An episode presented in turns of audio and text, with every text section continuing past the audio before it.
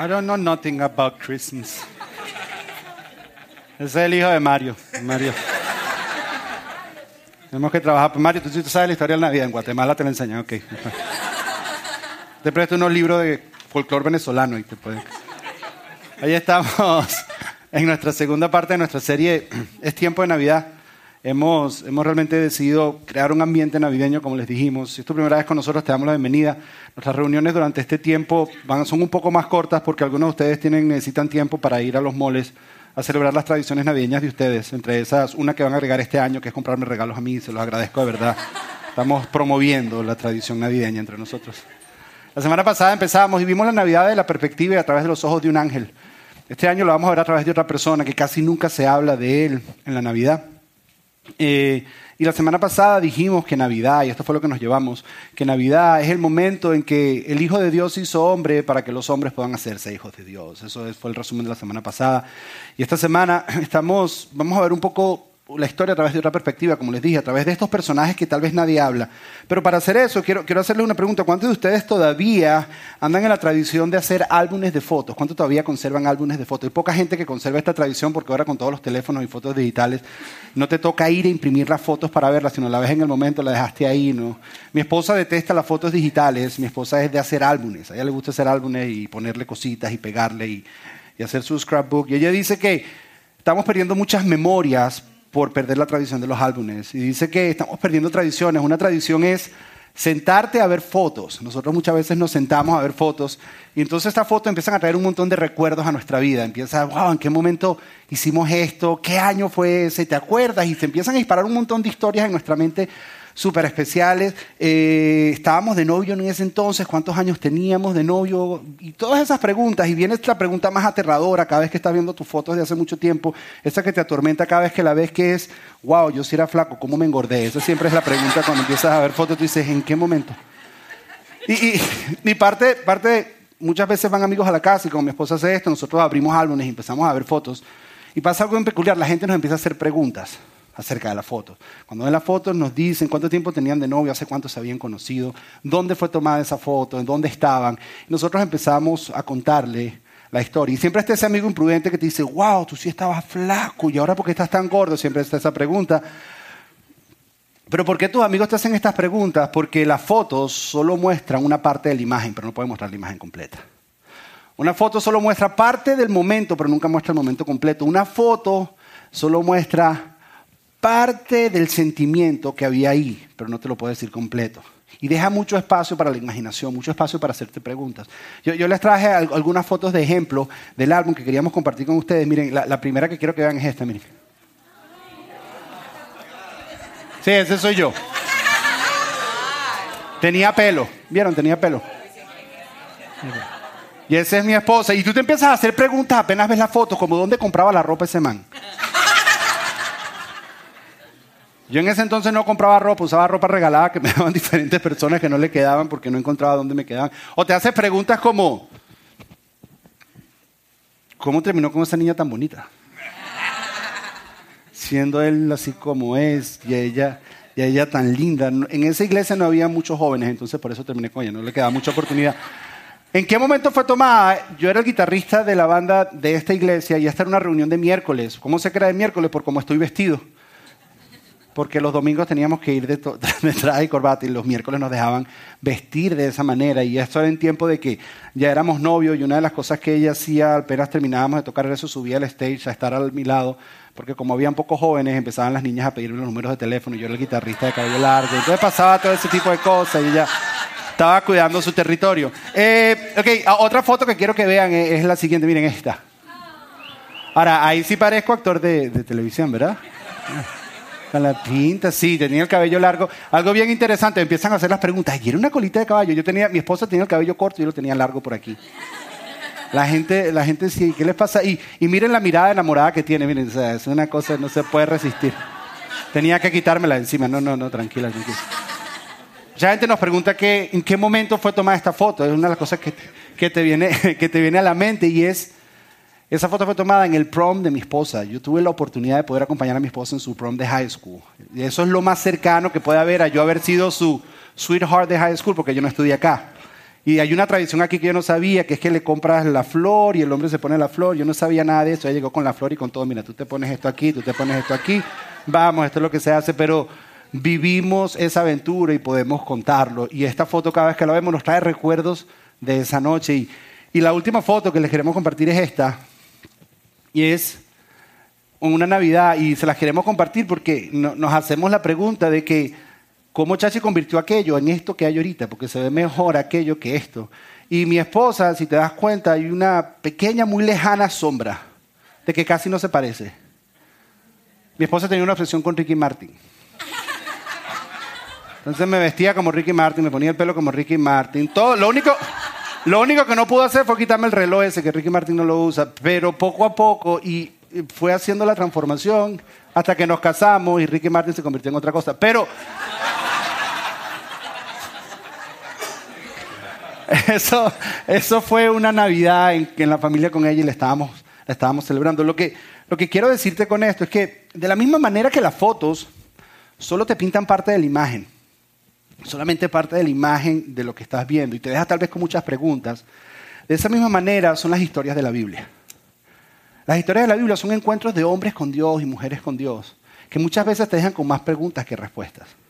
Te dejan un poco para que juegues un poco con tu imaginación, porque nada más pintan una parte, pero te empiezas a hacer preguntas. Hay preguntas que yo me hago. Para mí es difícil leer la Biblia sin usar mi imaginación y sin hacerme preguntas. Como por ejemplo, preguntarte, la mujer que fue sorprendida en adulterio, cuando llegó a su casa, ¿qué le contó a su esposo? Mi amor, ¿qué hiciste hoy? Bueno, ¿tuviste el tumulto en el pueblo? Ahí estaba yo. Son preguntas que uno se hace. Por ejemplo, el endemoniado de Gadareno, después que Jesús lo liberó, ¿consiguió trabajo? ¿Y si lo consiguió en qué? La hija de Jairo, Jesús la resucitó. ¿Alguna vez se arrepintió de que lo hubieran resucitado? Son preguntas que me hago. Y la Biblia está llena. Yo soy de los que pienso que entre cada, entre versículo y versículo, las líneas en blanco en la Biblia, yo siempre me hago preguntas, yo soy imaginación. Y cada capítulo, cada versículo cada personaje en la Biblia está llena de eso. Cada uno de estos encuentros son fotos donde tú te haces preguntas.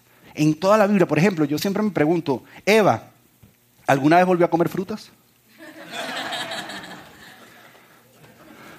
Noé, ¿durmió tranquilo en el arca o estuvo toda la noche despierto cuando llovía? Jonás, que fue tragado por un pez, ¿algún día comió pescado? ¿Le gustaba comer pescado? Jesús Jesús echaba chiste. Era gracioso. Pedro algún día trató de caminar por las aguas otra vez. Son preguntas que una vez y otra vez me hago. Ahora, de todas las historias y encuentros que hay en la Biblia, hay una que es la que nos deja con más preguntas y es el nacimiento de Jesús. La historia de la vida, porque muchos personajes salen y antes de que puedas hacer la primera pregunta, ya desaparecieron y tú dijiste, ya va, ¿y dónde estaba este tipo? Siempre aparecen, desaparecen. Por ejemplo, el dueño de la posada que no dejó entrar a María y a José. Algún día él se enteró que por estar tan ocupado le negó la entrada a su casa a Dios. ¿Algún día él supo eso? Los pastores algún día tararearon la canción que escucharon a los ángeles cantar. ¿Algún día hicieron eso? Porque ahorita todos ustedes quedaron en la cabeza, Reinaldo cantó y están ti, ti, ti, ti, se les queda toda la noche, toda la tarde se les queda la cancioncita. Algún día ellos dos semanas después se encontraron entre ellos tarareando las canciones. ¿Y qué de los tres reyes magos que los conocemos como eso, los hombres sabios? ¿Qué se sentía adorar a un bebé? ¿Qué se sentía?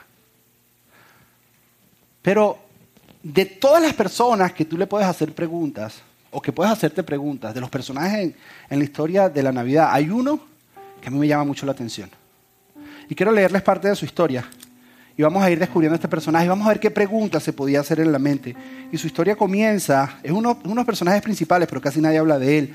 Ahora comienza en Mateo capítulo 1, versículo 18. Dice, así fue como nació Jesús, el Mesías.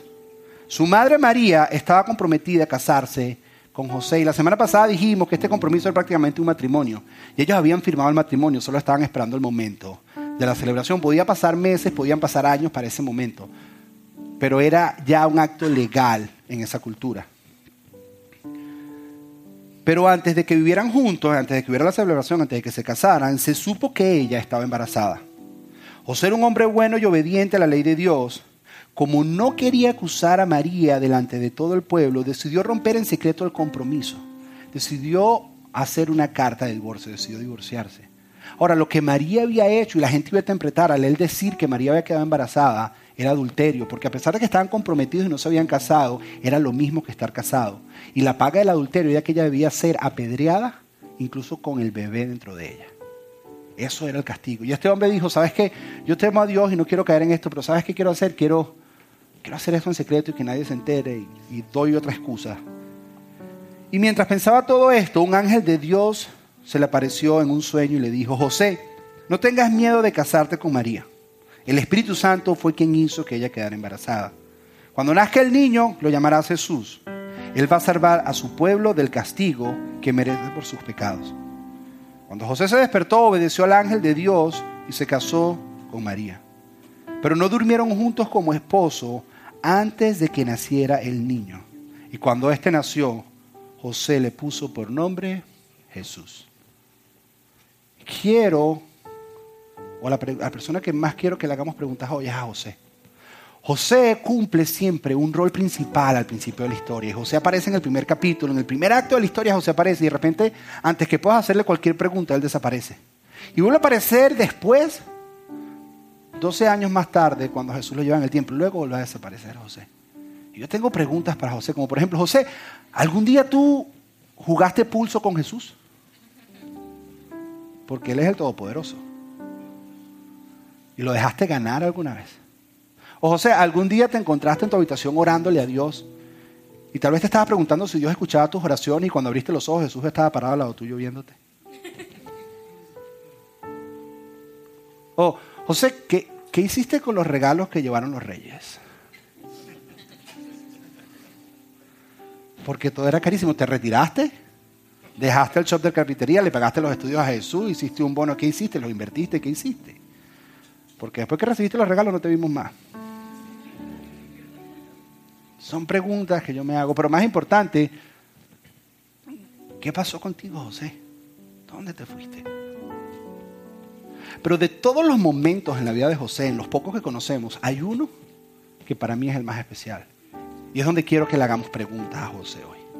Nos enfoquemos en ese momento. Y está en Lucas, capítulo 2, versículo 1 al 7. Dice, poco antes de que Jesús naciera, Augusto, emperador de Roma, mandó hacer un censo, es decir, una lista de toda la gente que vivía en el imperio de Roma. El emperador romano, emperador de todo el mundo conocido, quería saber cuánta gente había conquistado.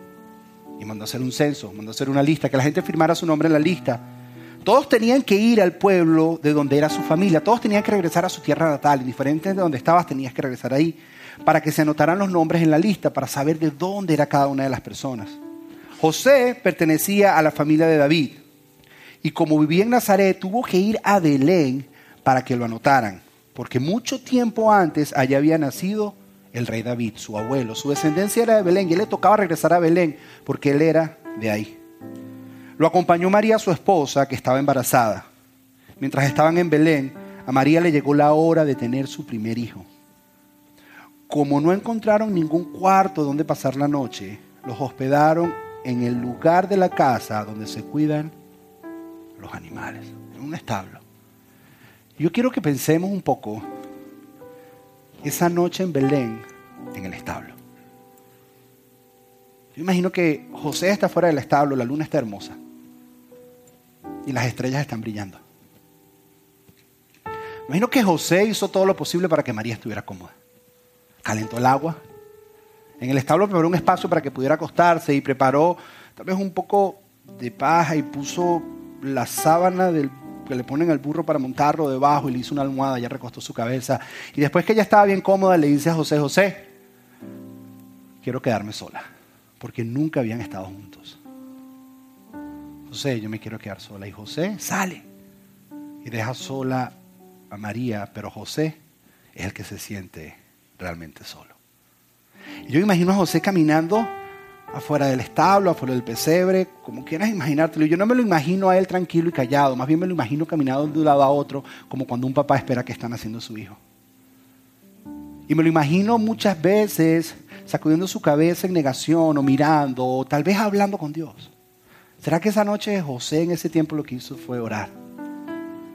Yo me imagino que sí. Y me imagino que Dios, José habrá dicho cosas como, Dios, así no era que yo lo tenía planeado. Mi primer hijo está a punto de nacer. Y mi esposa está sola en una cueva, rodeada de animales, de paja y de heno. No va a haber nadie que escuche sus gritos y no va a haber nadie que la consuele y que la pueda ayudar. Yo, yo no lo había planeado así, Dios. El nacimiento de mi primer hijo yo nunca lo había planeado así. Dios, la manera en que yo lo había planeado era que, que mi casa iba a estar llena de familiares. Yo me había imaginado que mi casa iba a de familiares, los abuelos iban a estar presentes, los vecinos iban a estar en la puerta esperando el grito y el primer llanto del bebé para entonces estallar en alegría y celebración todos nosotros porque había nacido mi primer hijo. Así era que yo lo había imaginado. Yo no me había imaginado aquí, solo. Yo me había imaginado que en el momento que la partera me entregara a mi hijo, iban a estallar en celebración y en alegría todos, y entonces María iba a poder descansar y después de esto íbamos a hacer una fiesta y una celebración. Todo Nazaret iba a celebrar. Pero Nazaret está cinco días de viaje de camino de acá. De aquí no tenemos a nadie. ¿Quién va a celebrar con nosotros, Dios? ¿Será que las ovejas? ¿Quién va a celebrar con nosotros? ¿Las estrellas? ¿Los pastores? ¿Quién va a celebrar con nosotros? El lugar apesta a animales, hasta vuelo a pastor. Los animales no dejan de hacer ruido. Dios, yo, no lo, yo no lo había planeado así. Esto no es justo. Yo imagino que él empezó a quejarse con Dios y decir, Dios, yo tenía un plan. Esto no es justo. Ni siquiera como esposo puedo darle a mi esposo una partera ni siquiera puedo darle una cama para que pueda acostarse o una almohada para poner su cabeza. Su almohada es la manta que usamos para montar el burro. Ni siquiera puedo hacer eso. ¿Qué clase de esposo soy? Esto, esto no es justo, Dios. Yo no lo había planeado de esta manera. Yo no lo había planeado. ¿Será, ¿Será que yo te entendí mal, Dios? Tal vez él se preguntó, ¿será que yo te entendí mal? Porque tú, tú me enviaste un ángel y yo entendí el mensaje pero, yo creo que en alguna parte me equivoqué porque ahora lo que hay a mi alrededor es un caos. Un caos que no comprendo. No, no, entiendo. ¿Será que me equivoqué en alguna parte? Porque si nos hubieras enviado a viajar a algún lugar, yo me hubiera imaginado que hubiera sido a Jerusalén. Porque tú me dijiste que el niño que nacería sería el Mesías y en Jerusalén es donde está el templo. Y tal vez hubiéramos estado rodeados de sacerdotes y como mínimo un desfile, porque el que nacía era el Mesías, o si no un banquete, o algún tipo de celebración, porque quien nace es el Mesías. O si no hubiera sido en Nazaret, o en Jerusalén, perdón, por lo menos en Nazaret. Nazaret, Nazaret es mi casa, tengo mi negocio. Pero aquí no tengo nada, aquí lo que tengo es leña, agua caliente y un burro cansado. Yo no lo planeé así, Dios. Yo imagino que se queja y ya se mira y dice, Dios, mi esposa está a punto de tener mi primer hijo y yo no lo planeé así. Imagino que en ese momento él reflexiona y entiende. En ese preciso momento reflexiona y entiende. Y mira hacia el cielo y dice, Dios, perdóname. No lo hice a propósito, siempre se me olvida y me confundo. El hijo no es mío es tuyo. El niño es tuyo, la idea es tuya. Y el plan es tuyo. Y tal vez yo no debiera ni preguntarte, porque no debiera ni estar dudando, Dios, pero, pero ya que estamos en la conversación, ¿es esa la manera en que Dios va a entrar al mundo? En un establo, con animales y un pesebre un bebé. Es esa la forma en que tú decidiste. Porque, porque mira, el mensaje del ángel lo entiendo. Los chismes en el pueblo y la preguntadera del embarazo de María lo tolero. El viaje hasta Belén está bien, cinco días de viaje. Pero nacer en un establo, eso, eso no lo puedo comprender. Que, que, que, Dios va a entrar y va a nacer en un establo rodeado de animales, pájaros, eso no lo, no lo puedo comprender. Porque Dios, María en unos minutos está a punto de dar a luz, pero el niño no va a ser un niño nada más, sino va a ser el Mesías, no va a nacer un bebé, va a nacer Dios. Eso fue lo que dijo el ángel por lo menos. Y eso es lo que María cree. Y yo estoy tratando de creer.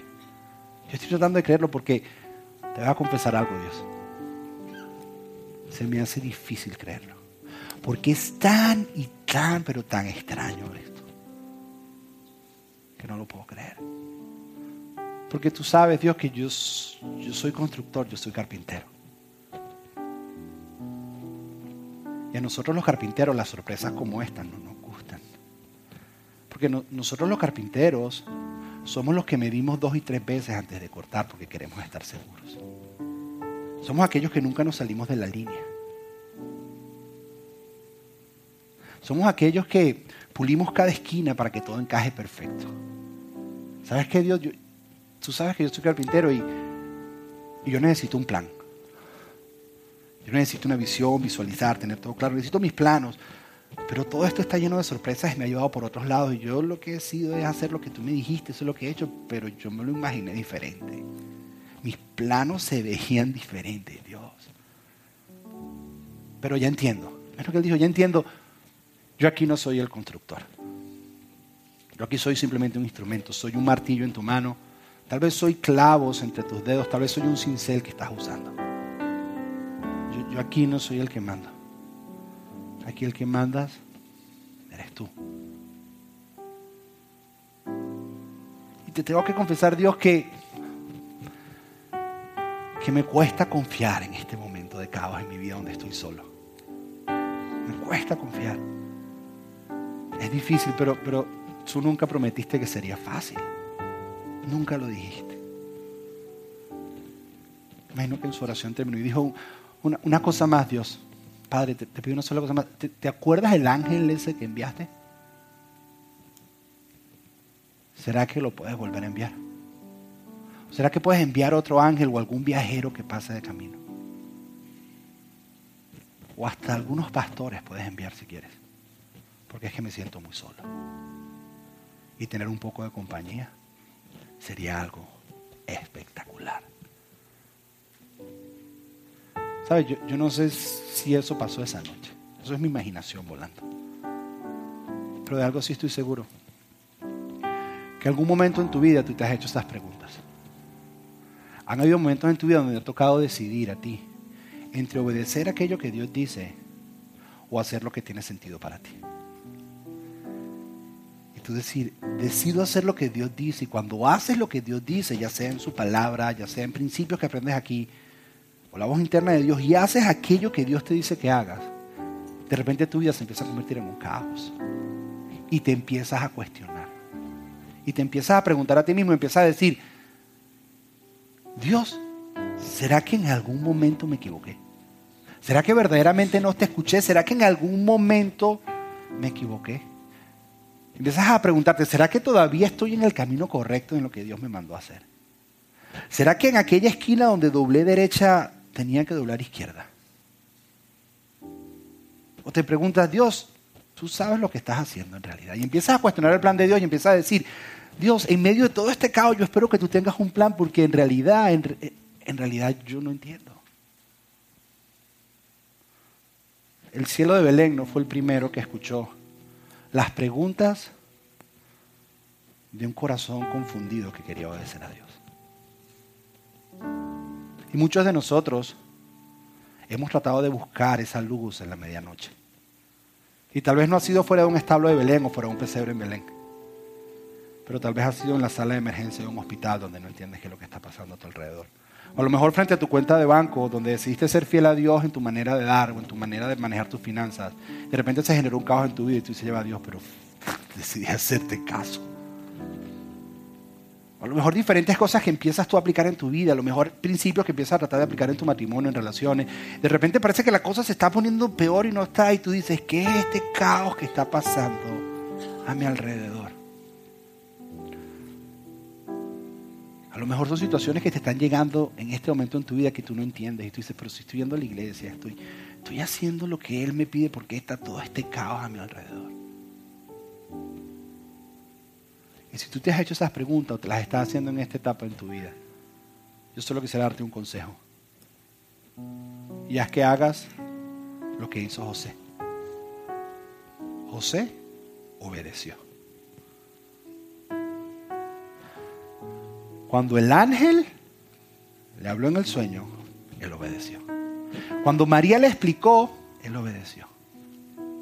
Cuando Dios lo mandó a ir a un lugar, él, él obedeció.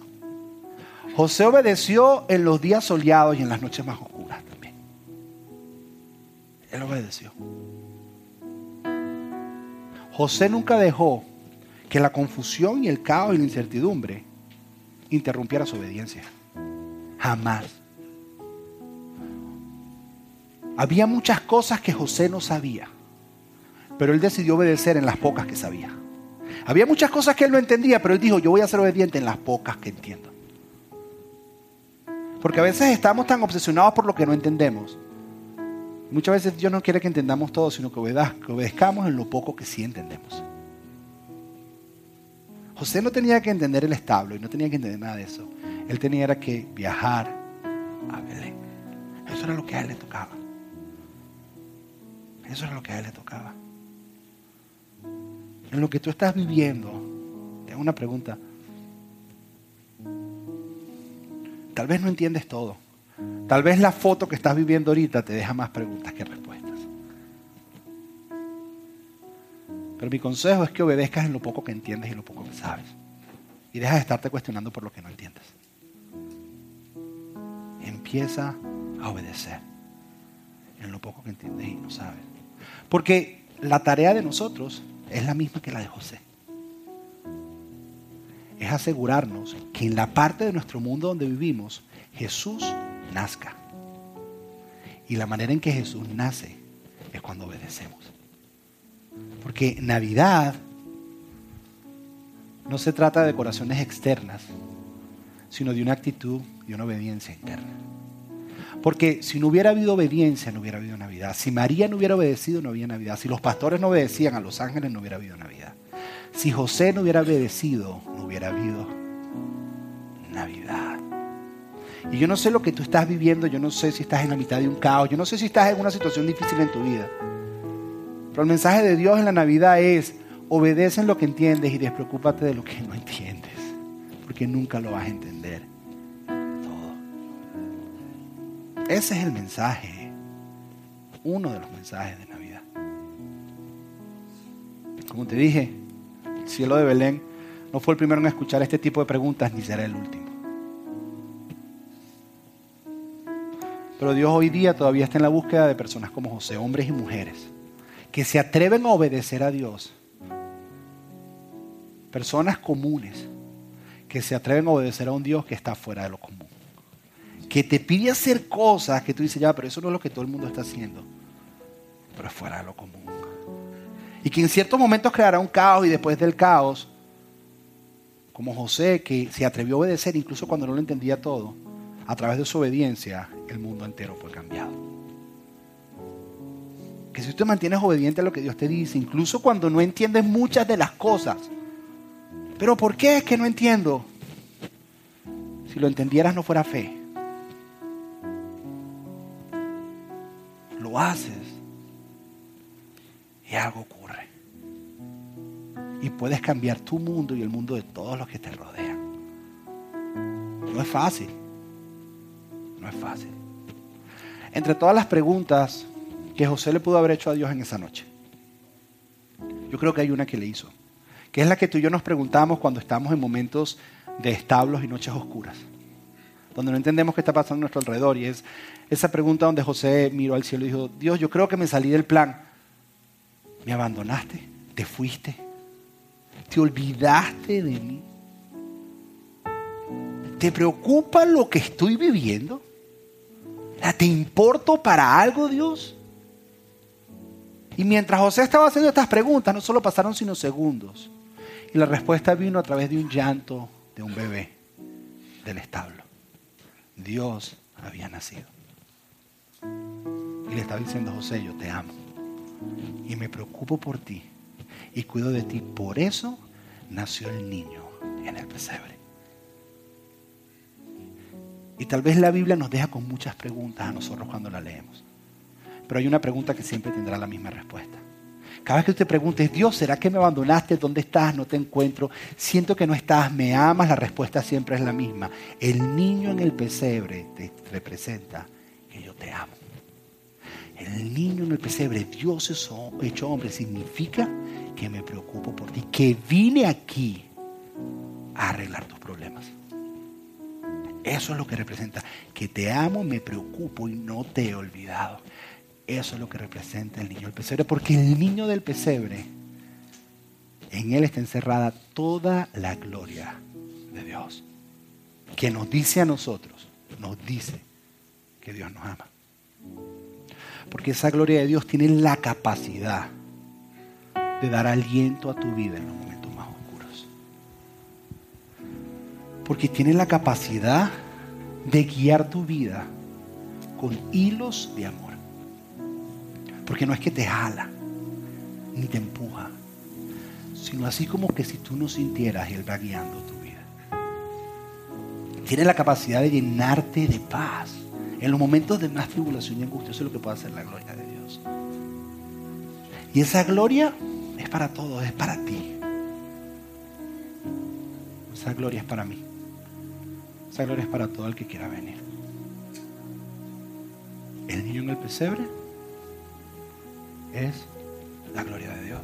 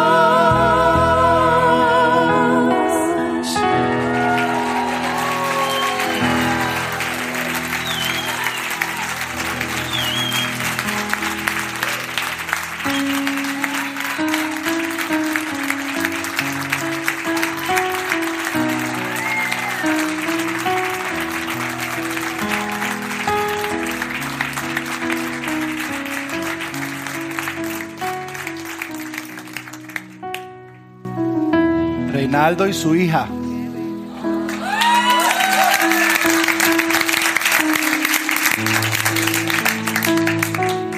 Por cierto, son venezolanos.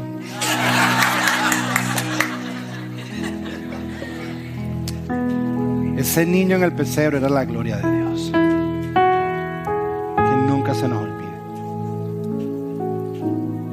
Y después de eso lo único que nos queda es orar. Cierra tus ojos ahí donde estás y vamos a orar. Padre,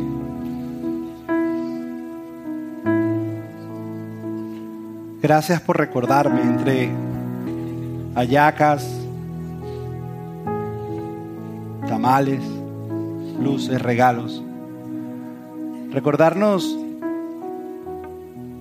lo que es la verdadera Navidad. Es que la gloria de Dios vino e invadió esta tierra trajo interrupción, a nuestras vidas. Nunca se nos olvide Dios. Y que nunca se nos olvide que eso fue posible porque José obedeció.